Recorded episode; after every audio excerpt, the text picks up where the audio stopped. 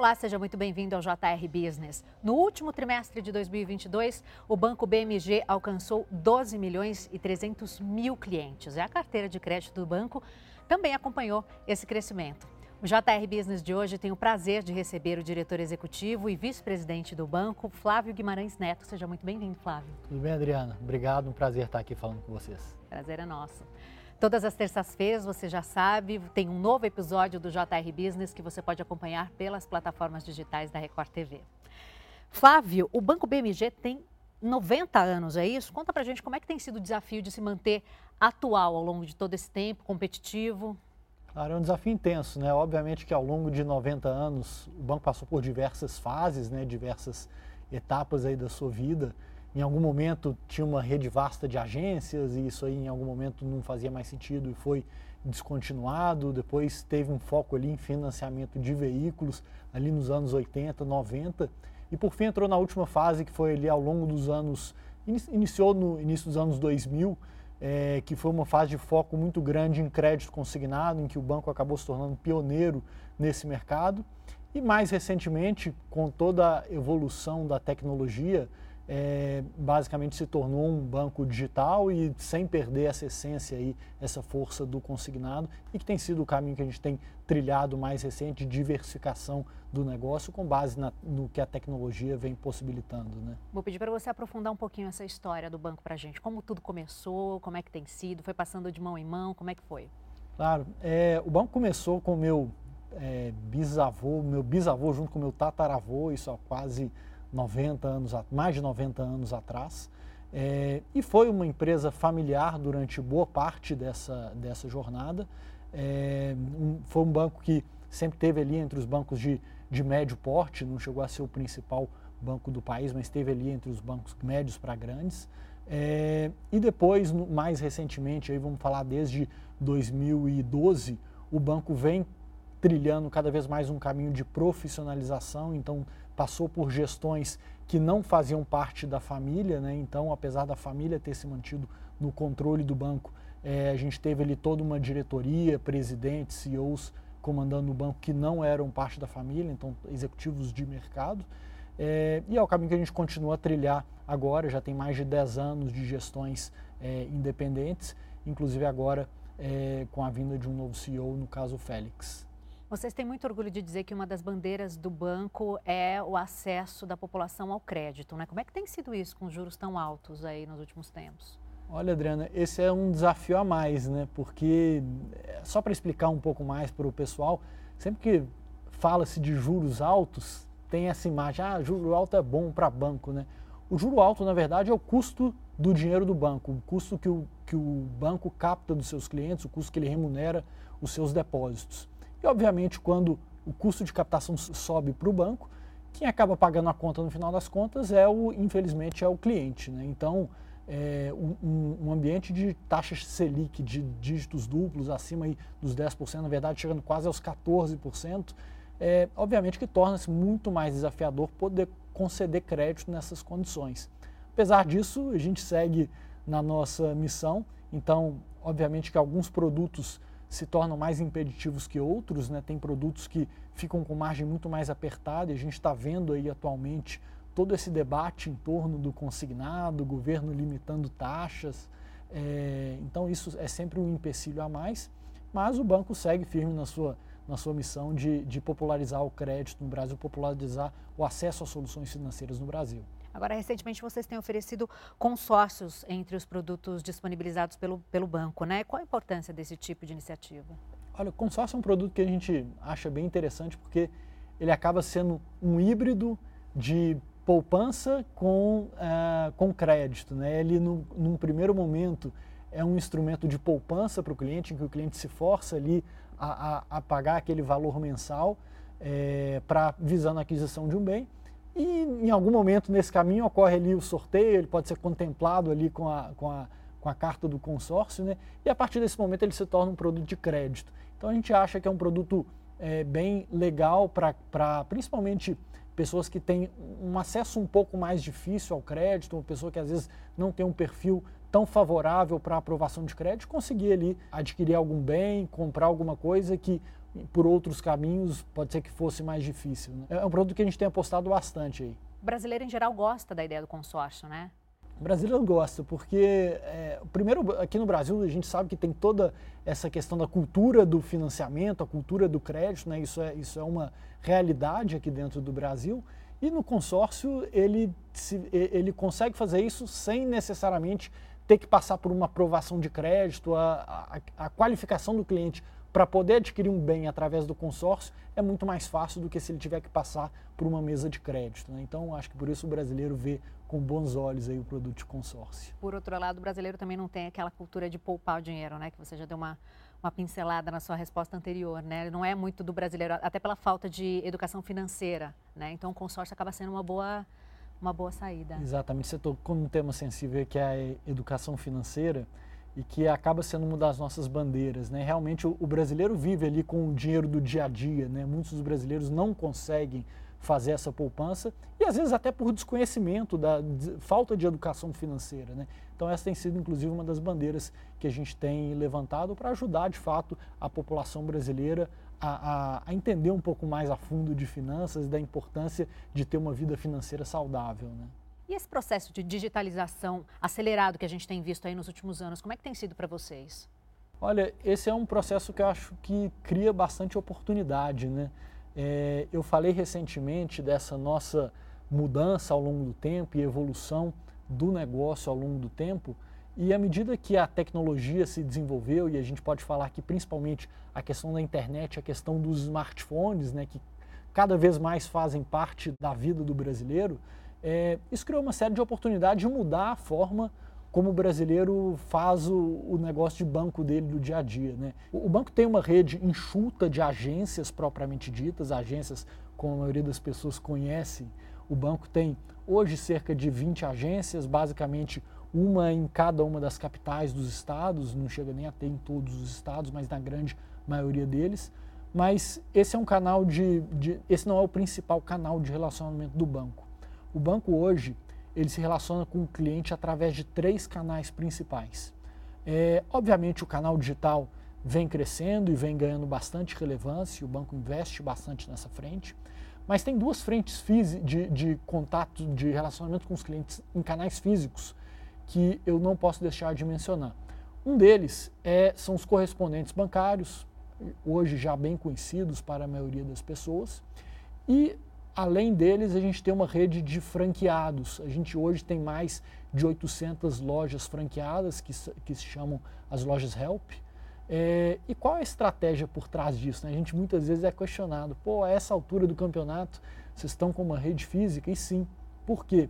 A gente entende que o Brasil hoje é um país de, de extremos, né?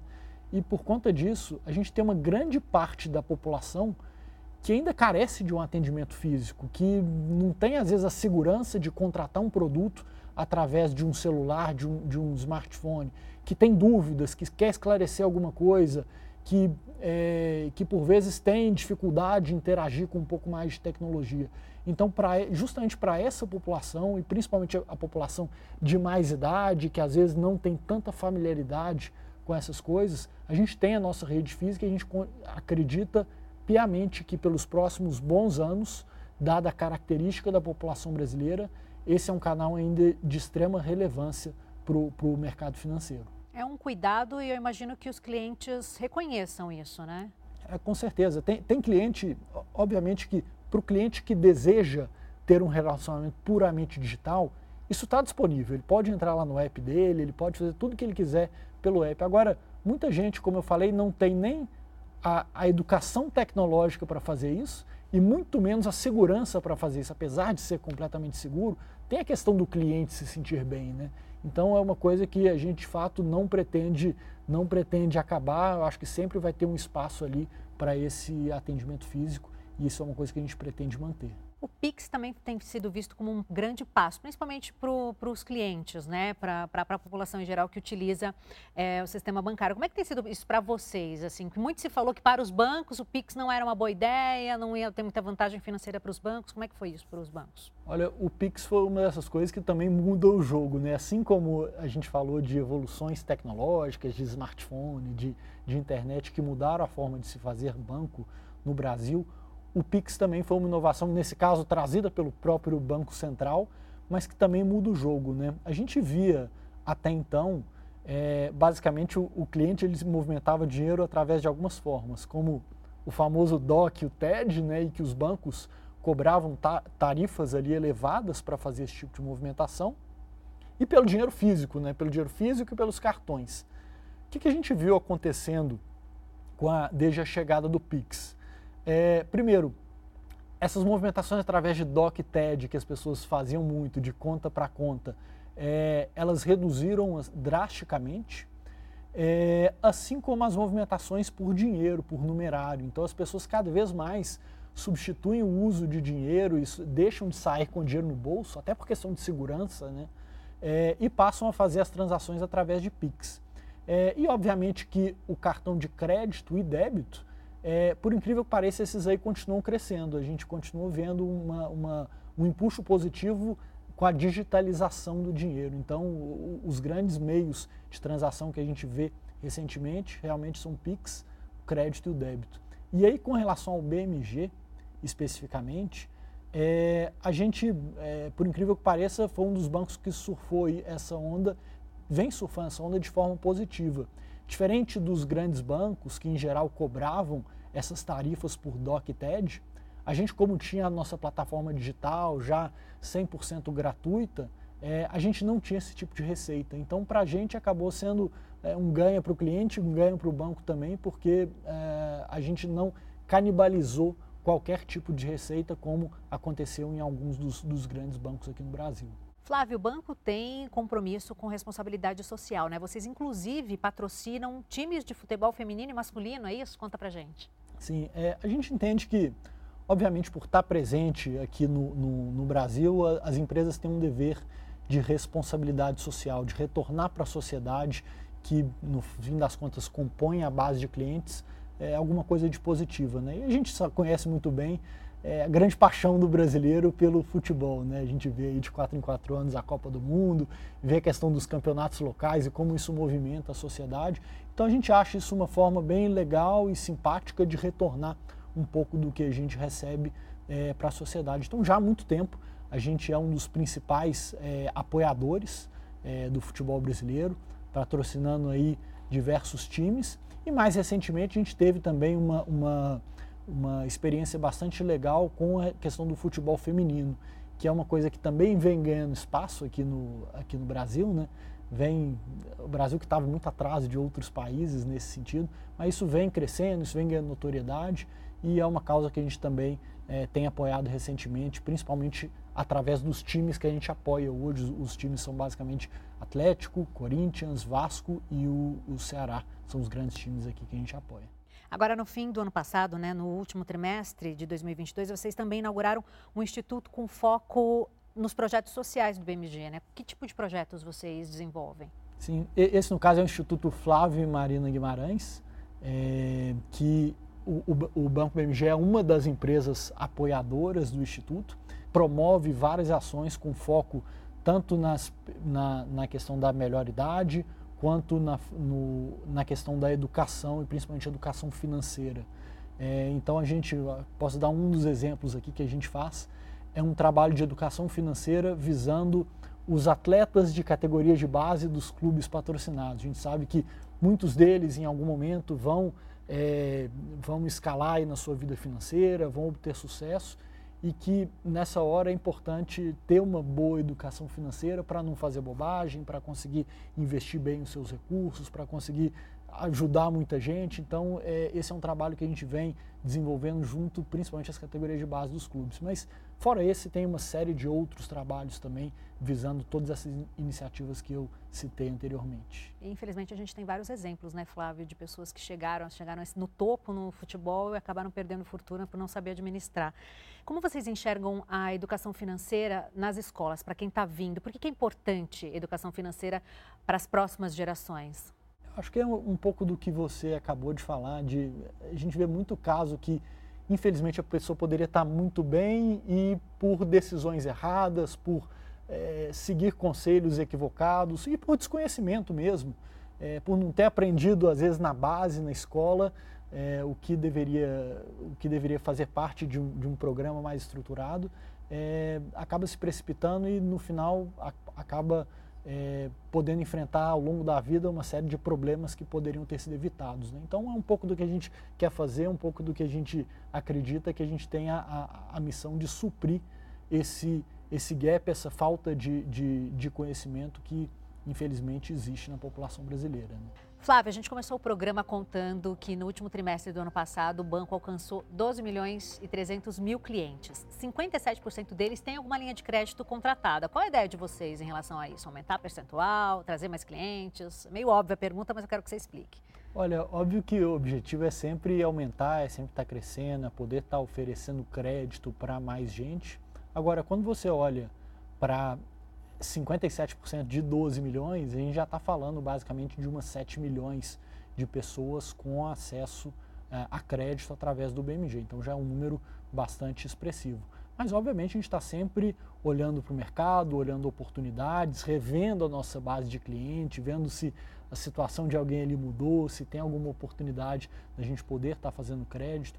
Eu acho que vale mencionar que recentemente a gente também é, adicionou ao nosso portfólio novas linhas de produto, né? E só para citar algumas aqui, no ano passado a gente começou a fazer a antecipação do FGTS, que é uma linha bastante interessante, bastante é, em conta para quem tem recurso parado, às vezes no FGTS. Né? Lançamos também cartão benefício para os nossos clientes aposentados, lançamos o nosso cartão de crédito, é, principalmente temático agora do futebol feminino. Então a gente lançou uma série de linhas que somadas, obviamente, a gente consegue chegar nesses 7 milhões de clientes e estamos sempre olhando para novas oportunidades, onde mais a gente consegue avançar. Né? Flávio, e a inadimplência, como é para vocês? A gente sabe que muitas pesquisas mostram que uh, o índice de inadimplência no Brasil é muito alto. É um desafio para o banco também isso, né? Olha, não é, não é segredo para ninguém que esse é um dos grandes problemas e uma das coisas que encarece muito o crédito no Brasil. Né? A gente sabe que o Brasil ele, ele, ele trabalha historicamente com altos índices de inadimplência e se a gente olhar mais recentemente, é, essa curva ela tem inclusive aumentado, que é uma grande preocupação para basicamente todos os bancos.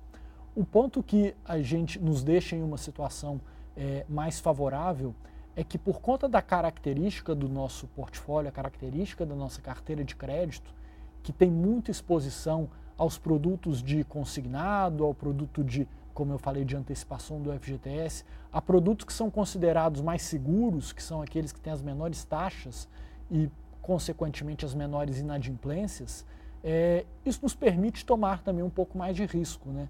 Então, a gente trabalha aí nos, nos extremos, a gente consegue trabalhar em produtos de, são bastante seguros, com, com taxa muito baixa, e a gente consegue em uma parte menor da carteira, tomar um pouco mais de risco e às vezes em um cliente que outros bancos podem considerar um pouco mais arriscado e é o que a gente tenta o tempo inteiro é, combinar na nossa gestão, né, para a gente chegar no nível, no nível ótimo. Eu acho que a inadimplência ela faz parte do negócio do banco, o banco que quer ter zero inadimplência é só fechar a porta, no, é, só travar o crédito que não vai ter inadimplência, então a inadimplência faz parte do negócio, mas de fato a gente tem sempre o desafio aqui de estar convivendo com esses altos níveis de inadimplência que tem no Brasil. Flávio, recentemente a gente acompanhou o problema, a situação difícil que bancos internacionais enfrentaram. Isso de alguma forma afeta vocês? Entendo que no caso você está falando aí do, do, do, Silicon Valley Bank, que teve um problema lá na, na Califórnia, nos Estados Unidos, e no caso do First, do First Republic Bank, é, que também é outro banco que está numa situação mais, mais delicada. O é, que, que eu acho importante mencionar aqui? É, o sistema financeiro brasileiro ele é muito robusto. É, a gente tem um, um, um, regulador, que é o Banco Central, que aplica é, é, uma regulação bastante restrita, que é bastante conservador em termos de exigência de capital. Então, os bancos brasileiros, em geral, eles têm uma situação bem favorável quando você compara, seja com bancos americanos, seja com bancos europeus. Então, isso dá para a gente uma boa tranquilidade. Os bancos hoje, eles trabalham com níveis de liquidez, é, ou seja, níveis de, de caixa, né, de ativos que eles podem dispor dele a qualquer momento, bastante elevado. Então, é, esse não é um problema que, que assusta. Eu acho que o problema ali, lá foi bem pontual, era um banco que apesar de grande, era focado num nicho muito específico ali das, da, das startups, das empresas do Vale do Silício. Então, eu acho que esse problema aqui, o sistema brasileiro, ele está tá livre dele. Agora, recentemente vocês reestruturaram uma área que é voltada a médias e grandes empresas, né? O que mudou? Olha, é, o banco já desde os últimos quatro ou cinco anos, o banco vem buscando uma diversificação é, de carteira. O que, que, eu quero dizer com isso? É, o banco tem uma exposição, o BMG tem uma exposição muito grande ao crédito consignado, o que do ponto de vista de crédito é um, é um risco fantástico de se ter na carteira. Por outro lado, é, acaba sendo um produto que, por vez ou outra, o governo acaba querendo colocar mão, acaba querendo interferir, acaba querendo mudar a regra do jogo no caminho. Então, a gente entendeu que por mais que o risco de crédito do consignado seja um risco muito bom, é importante a gente ter um portfólio um pouco mais diversificado como gestão de risco. E, portanto, uma, uma das, das frentes que a gente já vinha trabalhando e que a gente decidiu reforçar é a frente de empresas de médio é, e grande porte, que é um segmento que a gente já atende há pelo menos umas duas décadas e que a gente viu que tinha oportunidade de fazer mais, de aumentar ali o, o, o portfólio de produtos que a gente oferece para essas empresas e que não apenas o crédito ali no dia a dia. Né? Flávio, antes de encerrar, quero saber quais são os planos aí do BMG para 2023. Claro, é, para 2023 a gente vai dar sequência a esse movimento de, de diversificação. Então a gente vem crescendo ali em algumas linhas além do consignado, a gente vem crescendo no crédito pessoal, a gente vem crescendo nas nossas linhas para, para grandes empresas, para médias empresas. Então a gente vai ver um pouco mais disso e, obviamente, tomando os cuidados necessários que o ambiente de crédito é, faz a gente tomar. Né? Não é um ambiente óbvio, não é um ambiente. É, o, o, cenário econômico tem os seus desafios e, obviamente, a gente vai estar sempre muito atento a eles, mas sempre buscando desenvolver mais, oferecer mais para os nossos clientes. Flávio, quero agradecer mais uma vez muito a tua presença aqui com a gente. Obrigada. Eu que agradeço. Um prazer. JR Business é o seu espaço para falar sobre negócios, trajetórias de sucesso. Todas as terças-feiras, a partir das sete e meia da noite, você acompanha um novo episódio pelas plataformas digitais da Record TV. Obrigada pela sua companhia e até a próxima.